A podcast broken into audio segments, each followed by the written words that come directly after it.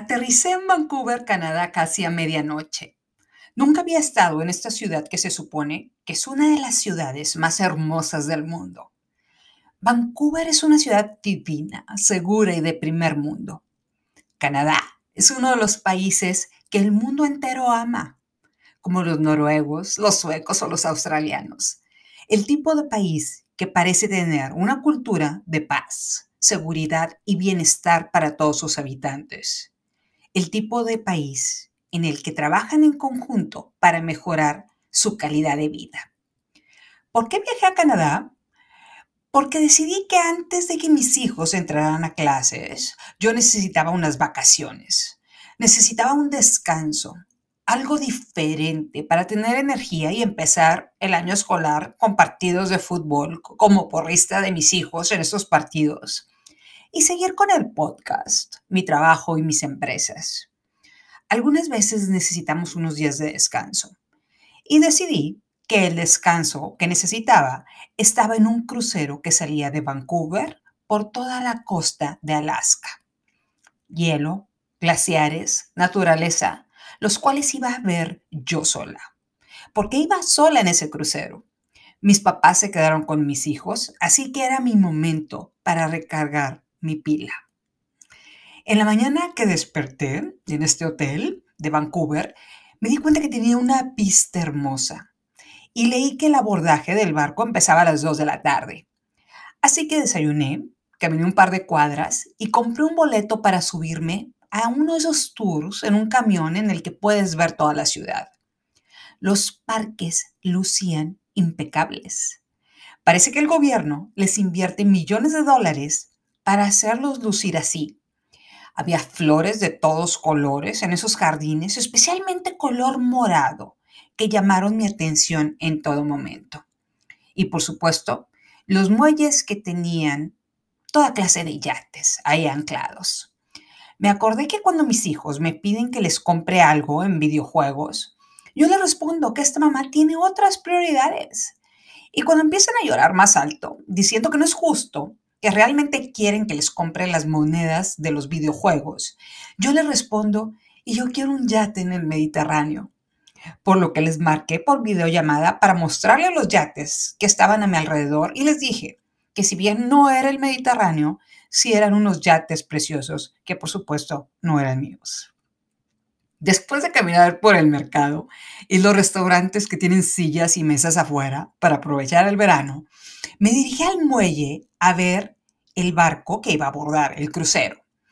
Ahí me encontré una pareja de señores mayores canadienses, los cuales me pidieron que les tomara una, les tomara una foto. Y así lo hice. Como un extra, les tomé varias fotos en diferentes estilos y se las arreglé para que se vieran los colores más fuertes. Eso es lo que soy.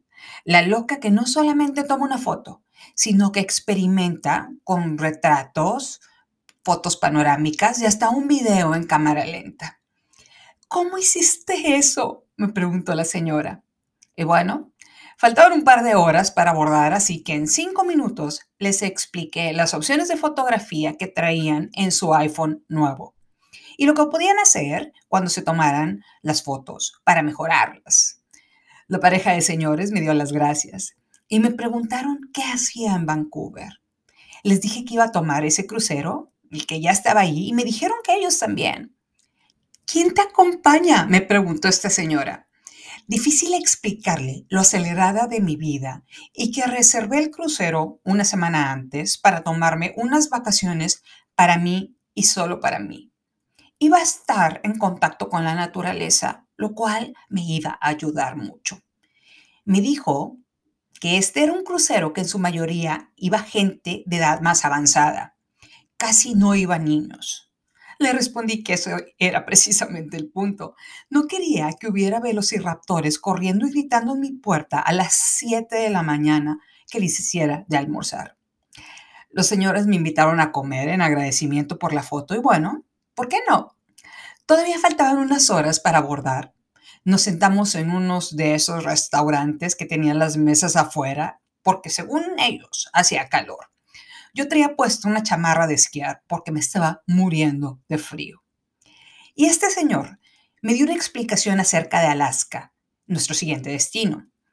Alaska no cobra impuestos a sus ciudadanos. No hay impuesto al valor agregado, no hay impuesto sobre la renta. Y de hecho, este año el Estado les mandó un cheque por 3.200 dólares por persona por el simple hecho de vivir ahí y por ser las ganancias que obtienen por el petróleo que extraen. Dinero que esperan que inviertan en hacer un negocio y que puedan atender a los millones de turistas que los visitan cada año. La sopa de tomate que me sirvieron estaba buenísima, por lo que no sabía a qué ponerle más atención. Al hecho de que me estaban diciendo que el Estado no les cobraba impuestos a sus ciudadanos, o al queso y a las especias que le pusieron a la sopa de tomate. Así que puse mi cuchara al lado del plato y le pregunté por qué no les cobran impuestos. Ya tenía toda mi atención. La población de Alaska es tan pequeña que te pagan por vivir ahí. En invierno hay veces que no puedes salir de tu casa por meses. Alaska es rico en petróleo, pero el petróleo se va a acabar. Así que este es el momento de invertir en otras fuentes de ingreso. Es decir, Alaska está invirtiendo en el futuro. Tienen criaderos de salmón, millones de esta especie, los cuales llevan al mar cada, cada, año para equilibrar lo que se pesca y también atraer al turismo de los pescadores sin acabar con su reserva. Las ciudades son muy seguras, por lo que el turismo les trae una derrama económica fuertísima. Es decir, Llegan un millón de turistas a comprar joyas a sus puertos, a comer en sus restaurantes y a comprar souvenirs o ropa de invierno. El gobierno se encarga de que no haya delincuencia en las ciudades, porque una vez que roban a un turista, se les cae esa fuente de ingresos. Suena como un verdadero estado de leyes y de bienestar. Y bueno, ya cuando terminamos de comer, me despedí de ellos les agradecí por la comida y me fui al barco. Les dije que esperaba verlos ahí. Y cuando el barco zarpó, me quedé en la cubierta para ver a Vancouver a todo su esplendor. Los siguientes puertos serían en Alaska, parte de Estados Unidos, por lo que me despedí de Canadá. Si todavía no han abordado un crucero, y digo todavía porque trabajamos para hacerlo, cuando pagas por este crucero prácticamente todo está incluido. Es decir, todas las comidas están incluidas en los restaurantes del barco. Y en este barco en especial, también las bebidas alcohólicas. En la primera noche me puse mi vestido rojo y me dirigí al restaurante. Y me senté sola en la mesa, en ese restaurante precioso. Y pedí cuatro tiempos, todos estos con mariscos exóticos, en contraste con las parejas de enfrente señoras de la tercera edad que estaban comiendo ensalada y pollito como plato fuerte. Pensé que yo realmente estaba desquitando lo que me habían cobrado. Ellos no. Mi mesa representaba descanso, redención y algo que yo merecía por las 14 horas diarias que le dedico a trabajar, incluyendo perseguir a mis hijos para que se metan a bañar. Era mi momento me sirvieron una onza de caviar, acompañado de huevo cocido en pequeños pedazos, cebolla y crema. Y poco a poco puse esta delicia arriba del pequeño pan sin gluten que me habían servido. Cuando estaba a punto de darle una mordida, oigo a una abuelita que se detiene frente a mí y me dice en inglés, siento mucha pena que estés aquí sola. Y bajé mi pan para que mi mente procesara lo que acababa de escuchar. Sentía lástima por mí. ¿Qué contestas algo así? Algo como, estoy a punto de comer caviar, langosta y cangrejo en un restaurante lujoso. Estoy tomándome un descanso porque trabajo como loca para cuando llegue a tu edad pueda decirle a mis nietos que mi vida ha dado fruto.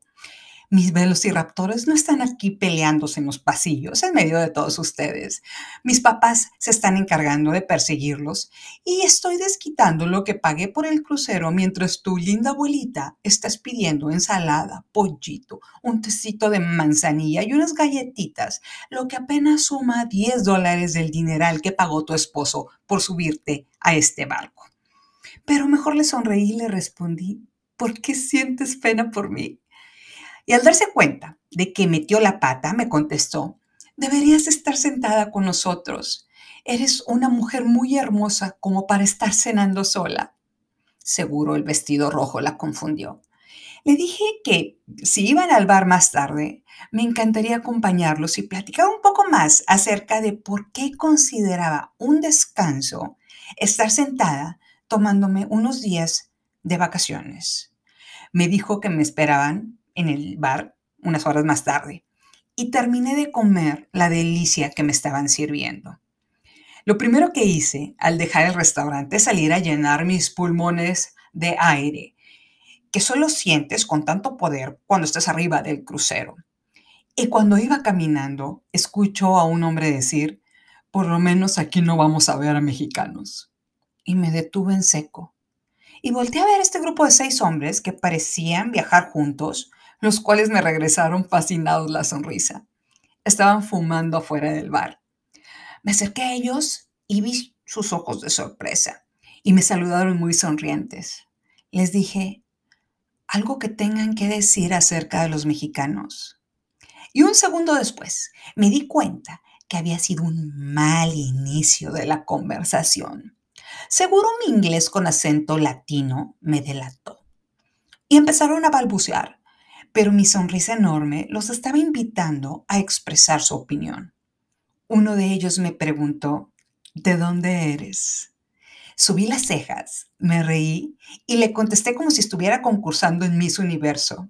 México.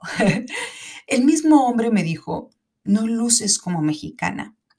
Y todos hicieron sonidos similares de que compartían su opinión.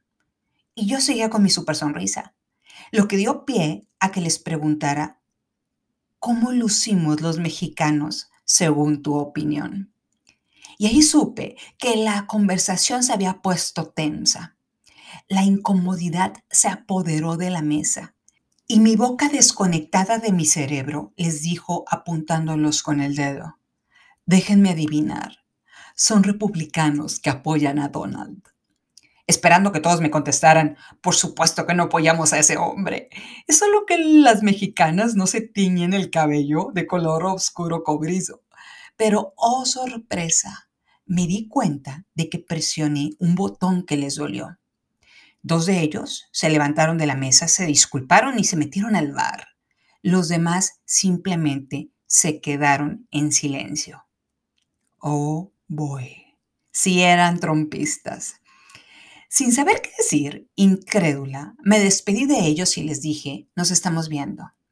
Segunda conversación en el barco, la cual resultó un desastre. Me dirigí al bar y ahí estaba una señora de la edad de mi mamá, la cual me dijo que era australiana. Me alegré, porque podría tener una conversación sin incluir al elefante blanco llamado Donald, que nos pudiera hacer sentir a las dos incómodas. La mujer me dijo que se llamaba Joan, pero después de dos copas de champaña terminé llamándola Johnny, de cariño. Le dije, mira Johnny, no entiendo la mitad de lo que dices. Tienes que hablar un poco más alto, querida. Trata de hablar americano. Y Johnny, siendo australiana, dígase de los amigables del mundo, me dijo que haría su mejor esfuerzo. Le platiqué sobre mis dos encuentros cercanos del tercer tipo. La abuelita que sentía pena por verme sentada con un vestido rojo cenando sola. Esos vatos, adoradores de Trump, que no comulgaban con la idea de estar a bordo con mexicanos. Se me quedó grabado lo que me respondió Johnny. Lo voy a recordar por siempre. Y por supuesto, se los voy a compartir. Johnny me dijo, mira querida, primeramente, el mundo no está acostumbrado a ver una mujer sola, sintiéndose bien con ella misma en ese estatus. Yo también llegué sola al barco, porque la amiga con la que venía se enfermó de COVID, por lo que no pudo viajar. Pero viajar sola es un símbolo de libertad del verdadero poder de una mujer. Se me cayó la quijada hasta el piso cuando la oí decir eso. Los minions en mi mente ondearon la bandera de Australia y le salieron corazones de los jumpers azules que traían. Johnny era nuestra mejor nueva amiga. No le pude decir en ese momento que tenía un podcast y que precisamente me estaba dando una cucharada de mi propia medicina, porque de eso hablo en este podcast, de libertad. Número dos, me dijo que el mundo imagina a los mexicanos de diversas formas. Me dijo que yo me parecía a Mila Kunis, la cual es ucraniana. Seguro a Mila también le dicen que no parece ucraniana y no tiene nada que ver con racismo. Simplemente rompe el estereotipo. Buena respuesta, ¿no?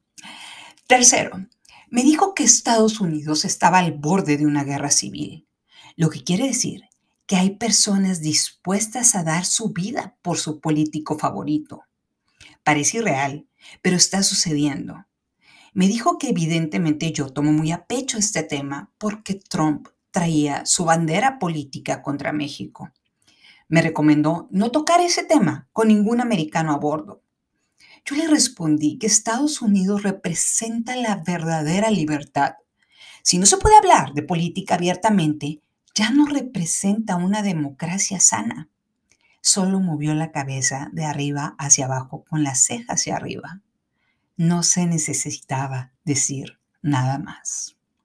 Número cuatro, me dijo que era mi oportunidad de mostrar un México diferente. Si las personas se imaginan a un mexicano con un sombrero, podían cambiar su percepción al platicar conmigo. Así que no me tomara las cosas personales me dijo que yo lucía como una mujer inteligente, enfundada en un vestido rojo, así que mostrara que era razonable, con o sin el vestido rojo. Johnny efectivamente me estaba aplicando todo lo que predico en mi podcast. Le agradecí lo que me dijo y después de muchas copas de champaña nos despedimos y Johnny me recordó que debo hablar de todo menos de Donald en el barco. Le dije que eso es lo que soy. Hablo de política mundial, economía, finanzas, administración y desarrollo de negocios. Pero bueno, ya me veía jugando al bingo o a la trivia en el barco o hablando de las Kardashians, de las cuales no sé absolutamente nada. Pero bueno, al día siguiente, en la mañana, me fui a la alberca del barco. Me puse un traje de baño rojo, ¿cómo no? E hice lo que cualquier mujer inteligente haría para barrer la incomodidad de la plática con los republicanos que había tenido la noche anterior. Me quité el pareo y caminé hacia el jacuzzi con lentes de sol, cadereando. Un paso a la vez. Otra vez, como si estuviera en un concurso de Miss Universo, versión veteranas. Los niños en mi mente se pusieron salvavidas alrededor de la cintura y empezaron a correr felices. Se veían muy monos, listos para meterse al agua.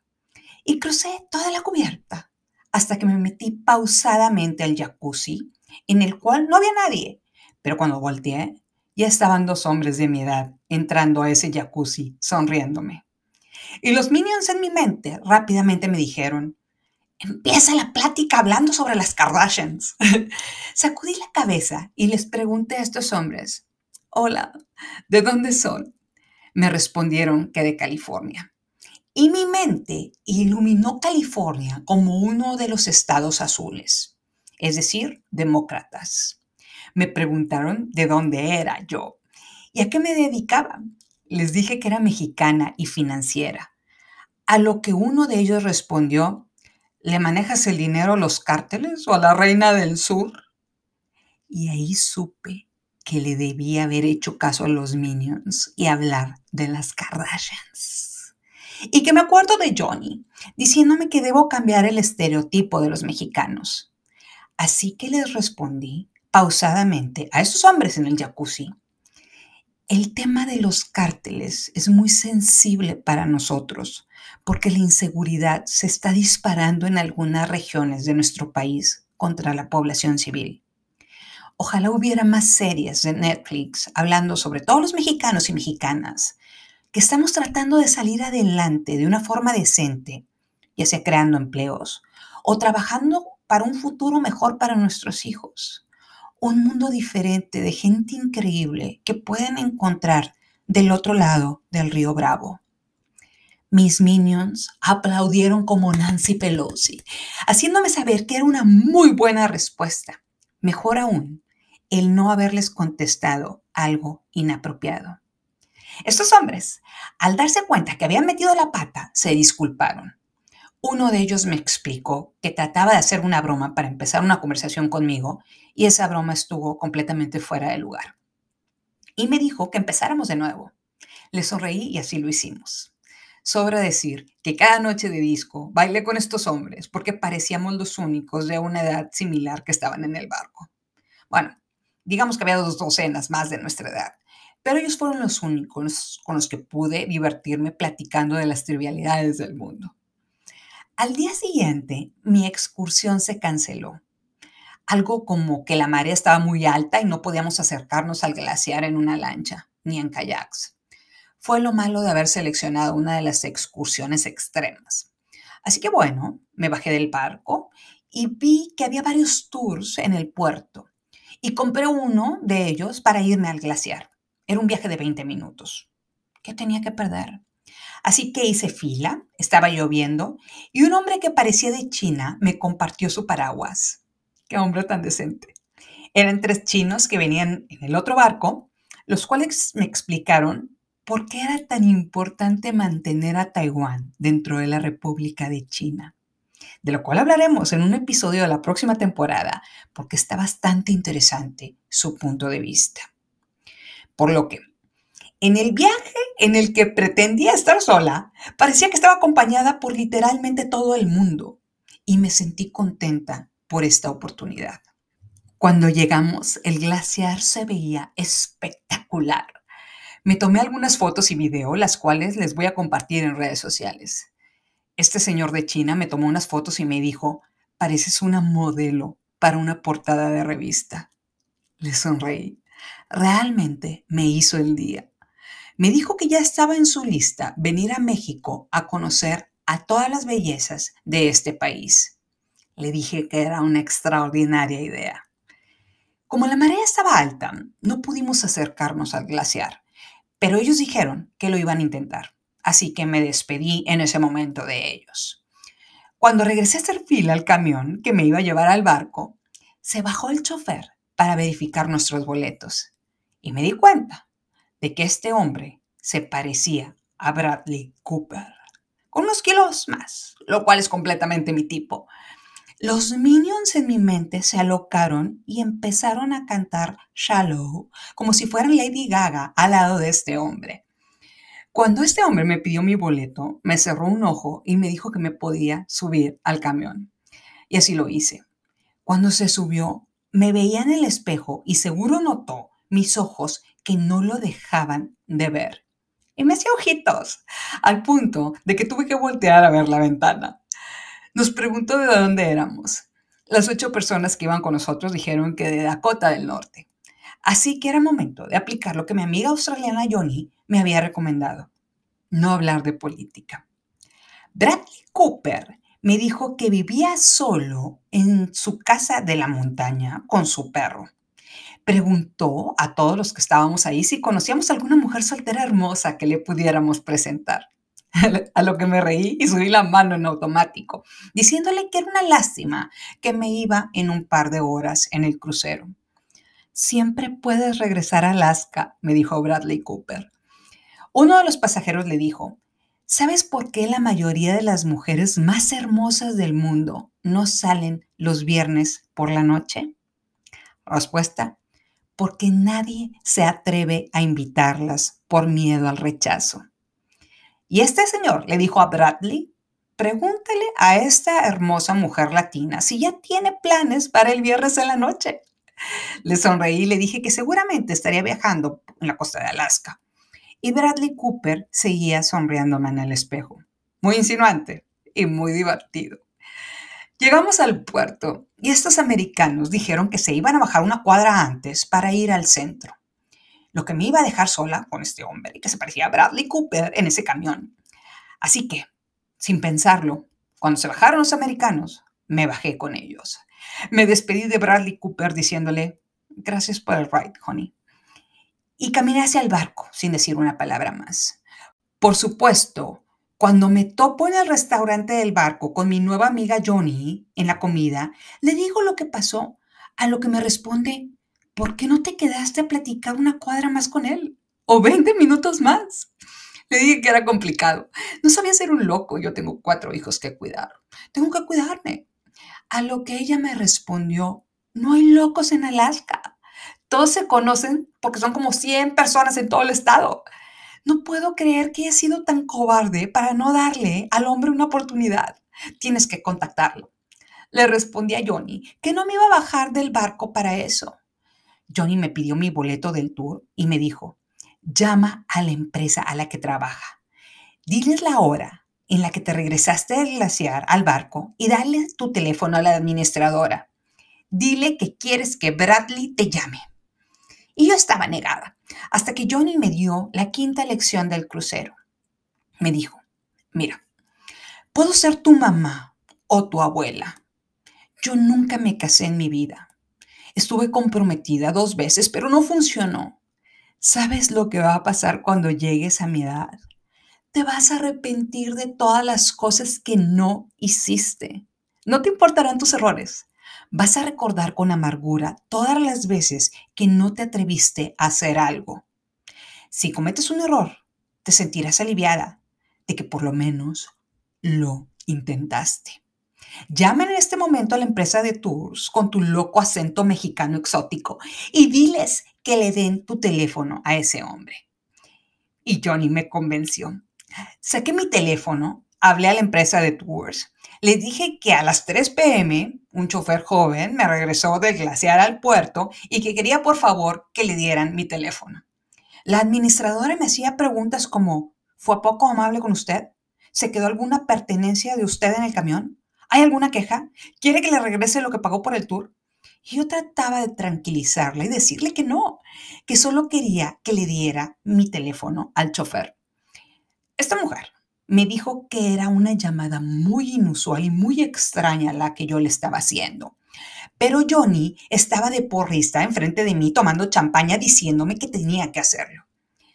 La administradora me pidió el nombre del chofer porque tenía 14 rutas a esa hora. 14 choferes en autobuses. ¿Cómo iba a saber cuál? A lo que le respondí que era un hombre joven que vivía con su perro en una montaña. Johnny me dijo que fuera más específica, porque seguro todos los hombres en Alaska viven con su perro en una montaña. le dije que se callara.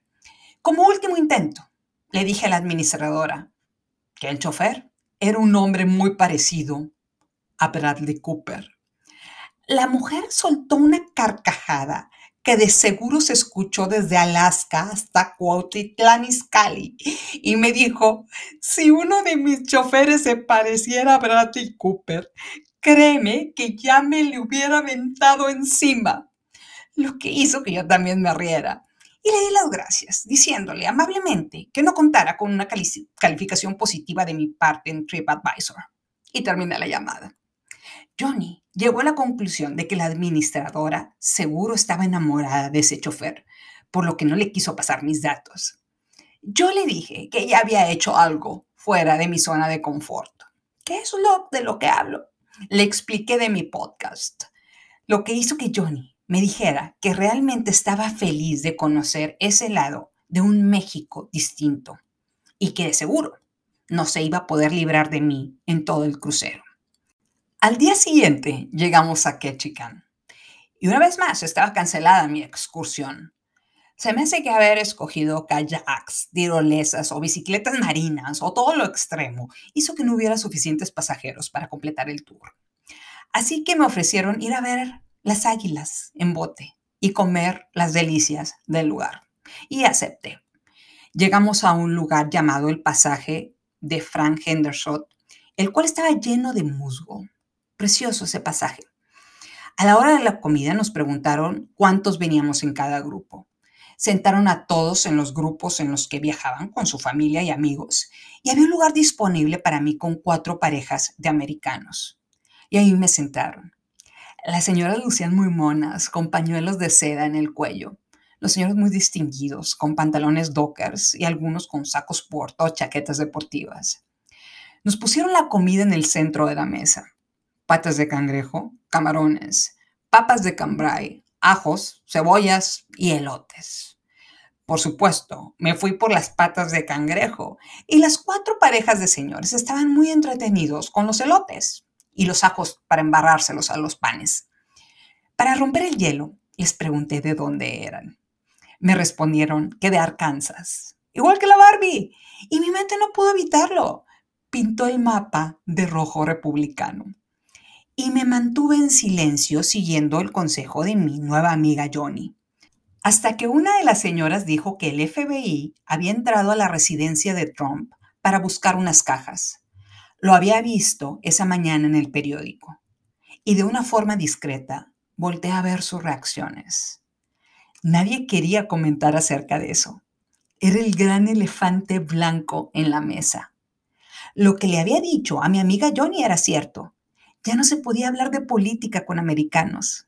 Ya no representan la tolerancia y hablar abiertamente sobre sus ideales políticos. Pero finalmente saqué mis verdaderos colores. No puedo evitarlo. Y dije, Trump debería estar en la cárcel. Lo que sorprendió a las cuatro parejas de señores en la mesa. Y continué. En un país como en el mío, las leyes no siempre se cumplen por lo que es difícil para mí ver a Estados Unidos que caiga en una situación similar, en la que haya personas que están por encima de la ley y que no las pueden tocar porque las convierten en mártires políticos. El señor a un lado de mí me dijo, me gusta tu forma de pensar. Lo que me dio pila. Les pregunté señalándolos, ¿son republicanos? Me respondieron con mucha cautela que había de todo en la mesa. Y fui más allá. Les pregunté, ¿republicanos del lado de Liz Cheney? De la que hablamos hace unos episodios.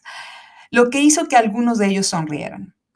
Este hombre, que parecía Anthony Hopkins, me dijo que era inusual encontrar una mexicana que pudiera tener conocimiento de la política de Estados Unidos de esa manera y que tuviera la valentía de hablar de eso en una mesa llena de americanos. Le dije que encontrar gente inusual parece una forma de vida, lo que hizo que soltaran una carcajada. Anthony Hopkins me dijo, refiriéndose a los seguidores de Trump, es más fácil engañar a un tonto que convencerlo de que ha sido engañado. A lo que le contesté de inmediato, frase de Mark Twain, mi estimado señor.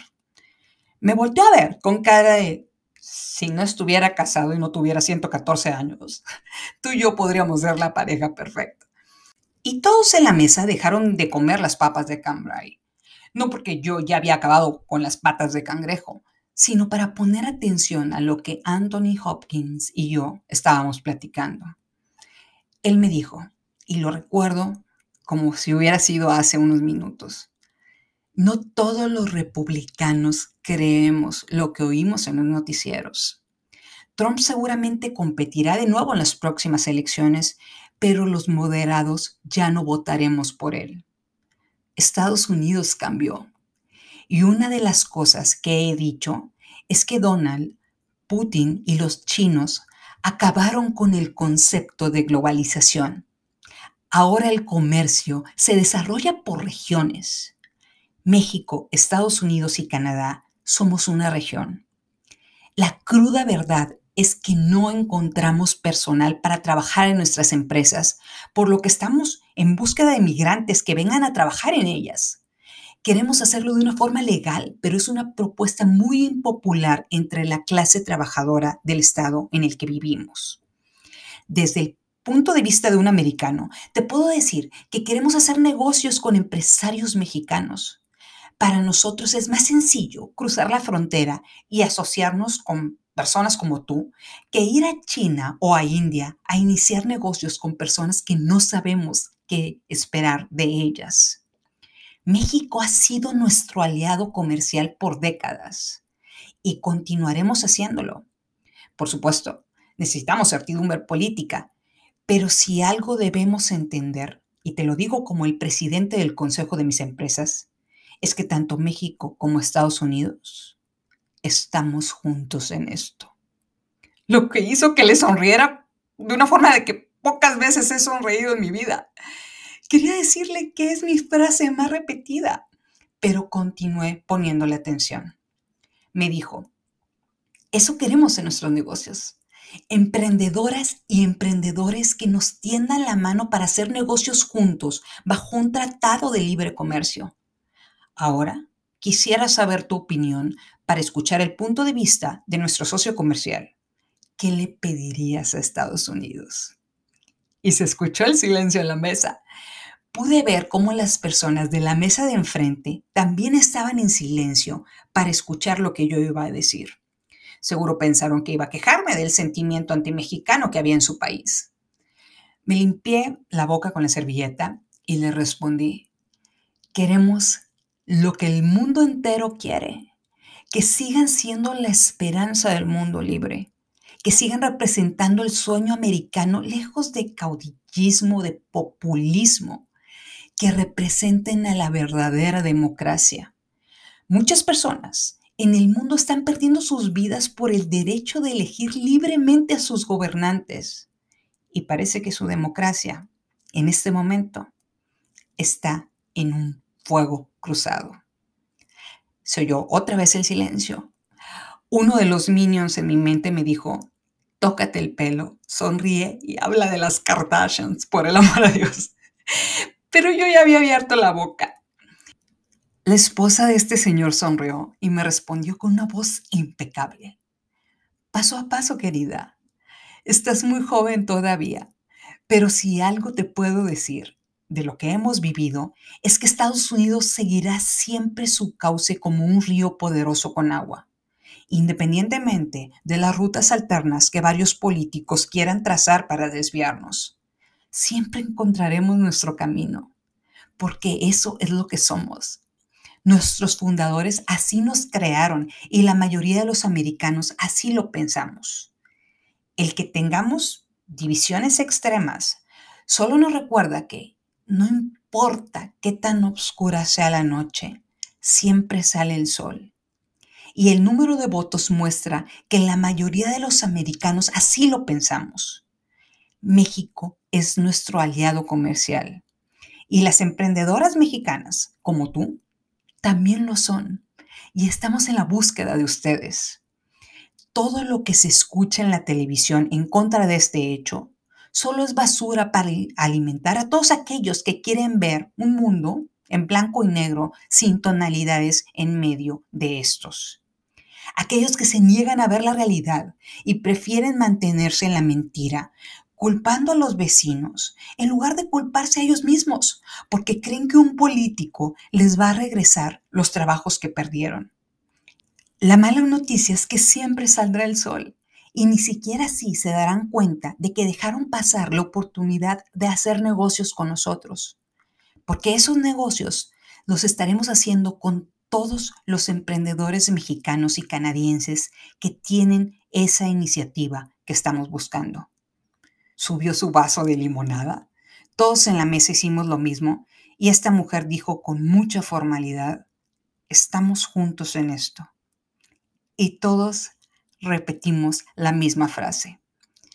La piel de mis brazos se puso chinita y se me hizo un nudo en la garganta.